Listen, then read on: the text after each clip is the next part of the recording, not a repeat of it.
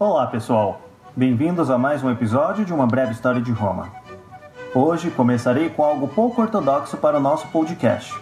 Vou parafrasear uma banda contemporânea, os grandes poetas do Nat Roots. Eles disseram em seu maior clássico: Liberdade para dentro da cabeça. Liberdade. Bom, caso esteja se perguntando se eu estou delirante e se anexo conectar essa frase com Roma antiga, eu te garanto que sim, completamente. Veja bem, o propósito desse podcast, desde sua concepção, foi de ilustrar, capítulo a capítulo, as diversas maneiras com a qual Roma continua nos influenciando em nosso presente. Aliás, pode-se dizer que Roma nunca acabou, mesmo quando deixou de ser Roma. Na estrutura civil, política, militar, filosófica, literária, Roma sempre persistiu como a fundação de todas as civilizações que a sucederam. E inclusive no Brasil, que devo lembrar é o maior país latino vulgo do Lácio do mundo inteiro, dos herdeiros diretos de Roma, é o maior. Dessas influências legadas por Roma para nós, a maior de todas, sem comparações, é a ideia de liberdade, libertas em latim.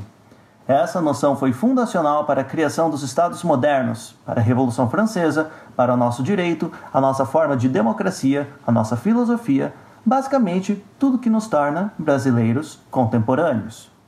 E nenhum período em Roma representa melhor no nosso imaginário essa ideia pura de libertas do que a República Romana, com as suas votações anuais, seus cargos públicos, o seu Senado, que ainda mantém o mesmo nome, a corrupção sistêmica com subornos para manter a governabilidade, as classes sociais patriarcais, a liberdade econômica dificilmente vista antes, as relações de clientelismo, a possibilidade, mesmo que vaga, de ascensão social, serviço militar obrigatório para todos os cidadãos. Bom, Desafio a refletir sobre esses aspectos que acabamos de mencionar e pensar: quais deles ainda têm paralelos na nossa vida cotidiana?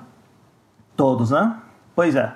É por isso que esse e os próximos episódios serão fundamentais para entendermos por que estudamos Roma, por que eu decidi fazer um podcast sobre esse tema e por que ele é essencial, fundamental para entendermos o nosso presente.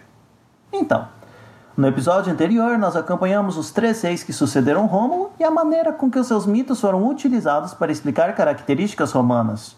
Hoje veremos os últimos três reis e, com a deposição de Tarquínio, o soberbo, analisaremos o nascimento da República. Essa República representa o começo da Roma histórica, muito mais fundamentada para nós pela arqueologia. O período de gestação dos mitos acaba e nasce a Roma, como todos conhecemos. Então, sem mais delongas, vamos continuar de onde paramos. Essa narrativa será, como de costume, originária da história de Tito Livio. Lúcio Tarquínio Prisco, que sucedeu Ancio Márcio como quinto rei de Roma, não era um romano. Ele era, na realidade, um etrusco. Teremos que fazer um parênteses breve aqui para explicar sua origem. Situados do norte de Roma até a região da Toscana, os etruscos superavam os romanos em todos os sentidos nessa época as suas cidades eram maiores, a sua cultura escrita e material era mais sofisticada e eles ocupavam mais espaço, apesar de não serem uma nação unificada. Os latinos, sabinos, romanos e samitas juntos não se equiparavam ao poder etrusco. Situada lá, a Tarquínia era uma cidade riquíssima em bronze e cobre, e assim como as outras cidades etruscas, era provida de um poderoso comércio interno e externo. É de lá que veio Lúcio Tarquínio Prisco, Tarquínio era um aristocrata que sentia-se negligenciado pela elite etrusca. Descontente, ele resolveu migrar para Roma, onde ainda reinava Ancio Márcio. O sagaz Tarquínio não perdeu tempo e comprou com favores, clientelismo e obras públicas a lealdade dos patrícios, primeiros seguidores de Rômulo, cujos membros mais velhos deliberavam a legislação por meio do Senado, instituído também por Rômulo.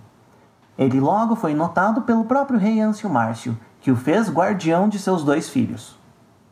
Com a morte do rei Ancius Márcios em 617 a.C., após 24 anos de reinado, Tarquínio já contava com a lealdade das elites romanas, que deliberariam em uma eleição quem seria o novo rei.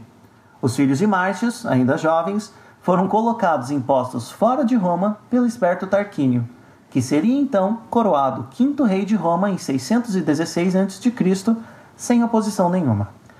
Um breve lembrete. Há uma forte tendência entre os historiadores modernos de acreditar que Roma teria sido conquistada pelos etruscos nessa época, representados por Tarquínio. a história de um rei etrusco exilado em Roma seria apenas uma forma mais palatável para os romanos de explicar os estrangeiros no poder. Dito isso, como rei, Tarquínio representa para os romanos a mistura com os etruscos e a miscigenação originária dos dois povos. Ele trouxe o costume etrusco dos jogos públicos em Roma, construindo o Circo Maximus, que operaria por séculos e séculos a fio como a maior edificação pública romana. Sim, os sangrentos combates gladiatoriais também eram uma obra do estrangeiro. Além disso, ele construiria o primeiro aqueduto de Roma e a Cloaca Máxima, o primeiro sistema de esgoto da cidade, que, seja construído por Tarquínio ou não, ainda tem resquícios muito bem preservados em Roma, datados, olha só que interessante, do século VI a.C. Tarquínio também expandiu o Senado romano, de maneira a elevar novos aristocratas ao poder, em troca de votos e lealdade. O equilíbrio político formado por Rômulo e seus primeiros seguidores foi alterado pela primeira vez. Os tradicionais rivais vizinhos de Roma, os latinos e sabinos, foram derrotados em guerra mais uma vez, dessa vez sob o comando de Tarquínio. Para celebrar, o quinto rei de Roma estreou o que se tornaria, assim como os jogos gladiatoriais, uma das marcas registradas da cidade: o triunfo romano. Triunfo esse que também era uma tradição etrusca. Um dia o rei foi alertado de que uma de suas escravas domésticas havia parido um filho, um filho sagrado de vulcão, concebido por um, adivinhe só, pênis voador flamejante. Tarquínio adotou o rapaz e o incluiu em sua família estendida. Esse menino era Sérvio Túlio, que se tornaria um dos mais importantes reis de Roma. No ano de 578 a.C., Tarquínio foi convocado pelos irmãos, filhos de Ancio Márcios, que ele havia posto fora de Roma, para resolver uma pendência judicial entre os dois. O rei, entretanto, havia caído numa armadilha, e chegada a ocasião, ele levou uma espadada na cabeça, desferida por um dos filhos de Márcios. Antes de morrer, ele foi resgatado pela sua guarda e levado para o palácio. Lá, a rainha Taniquil, sua esposa, arquitetou um ardil para que os filhos golpistas de Márcios não assumissem o poder. Sérvio Túlio foi colocado como regente até que se livrasse dos golpistas. E com a morte de Tarquínio e a derrota final dos filhos de Ancius Márcios, Sérvio Túlio foi aclamado sexto rei de Roma pelo Senado em 578 a.C. Sérvio Túlio foi o aperfeiçoador de toda a cultura romana herdada até agora. Todo o legado dos reis anteriores seria aperfeiçoado por Túlio, que delimitaria a configuração final da sociedade romana antes do estabelecimento da República. Pode-se dizer que ele foi efetivamente o último bom rei de Roma. Túlio foi responsável por um amplo leque de reformas, conhecidas como as reformas servianas. Roma havia crescido em demasia e não havia informações acuradas sobre o tamanho da cidade, as riquezas contidas nela e a distribuição dessas riquezas e terras entre cidadãos romanos. Sérvio organizou então o primeiro censo de Roma. Baseado nos seus achados, ele modificou a forma com que Roma votava. Veja bem, desde os tempos de Rômulo, os patrícios eram divididos na chamada Assembleia Curiata, na qual 30 grupos liderados por poderosas famílias, compostas por cerca de 200 pessoas cada, elegiam um representante para o Senado. Esse representante agia então como porta-voz de todos diante do rei e elegia os atores políticos. Baseado nas informações do censo, Túlio extinguiu o antigo sistema da Assembleia Curiata e a substituiu pela Assembleia Centuriata. Os romanos foram divididos em cinco grupos distintos, representados cada um por 100 cidadãos, de acordo com a sua riqueza. Mais especificamente, de acordo com quais equipamentos militares esses cidadãos poderiam comprar. Quanto mais pesado o equipamento, mais status. Os patrícios mais ricos entravam com uma cavalaria pesada, os equites.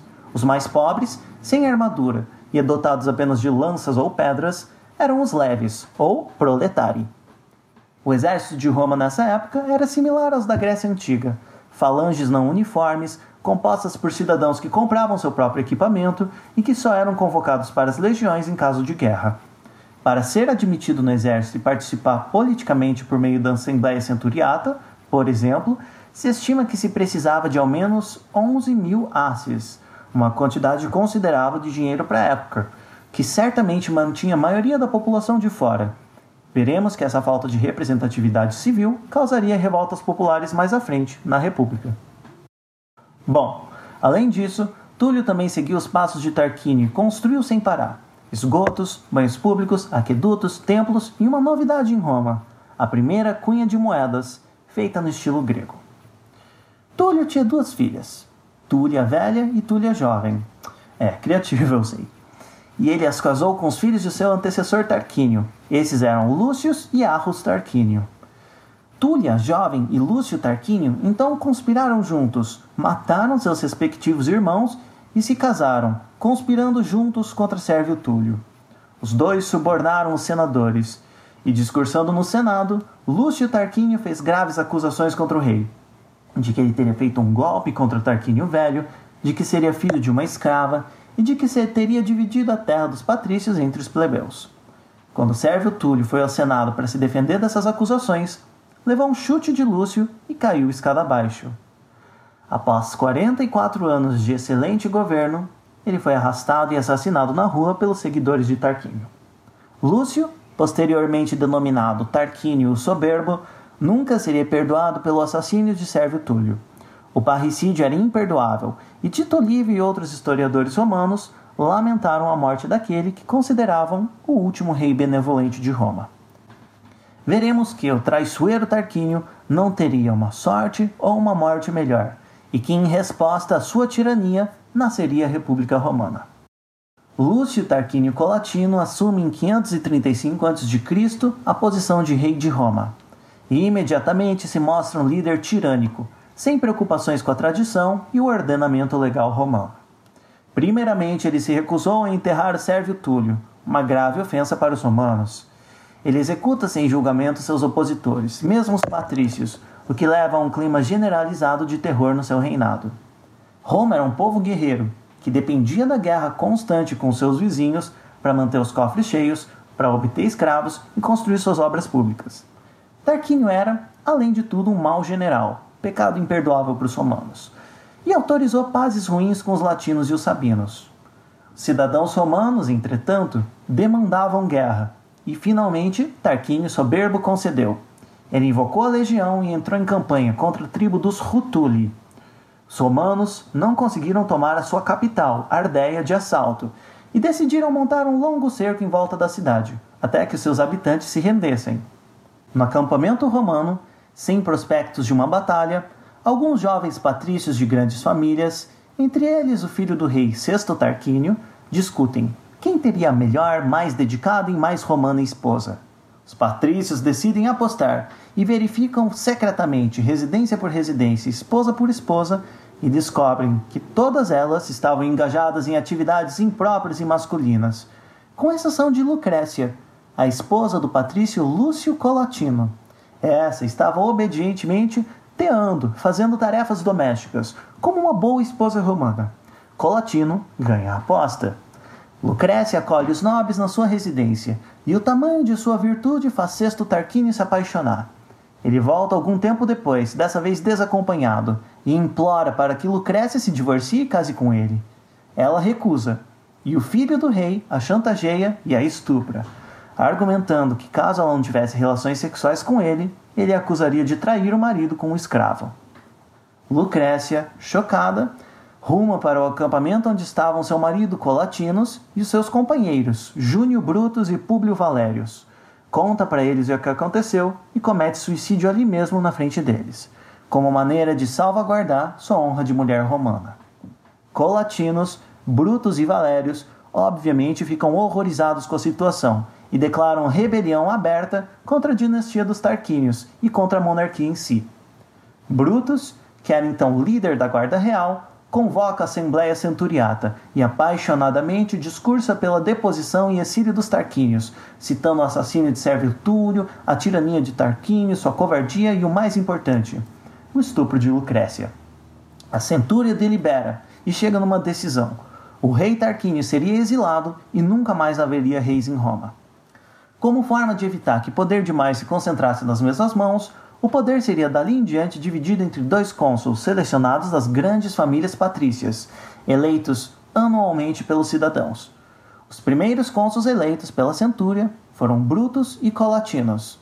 A partir da deposição do rei e da eleição em 509 a.C., é sepultada para sempre a monarquia romana. Uma curiosidade é que os romanos contavam os anos não por números antes do cristianismo, mas sim por quais cônsuls estavam no poder. Esse ano era o ano 1, quando Colatino e Brutus eram cônsuls.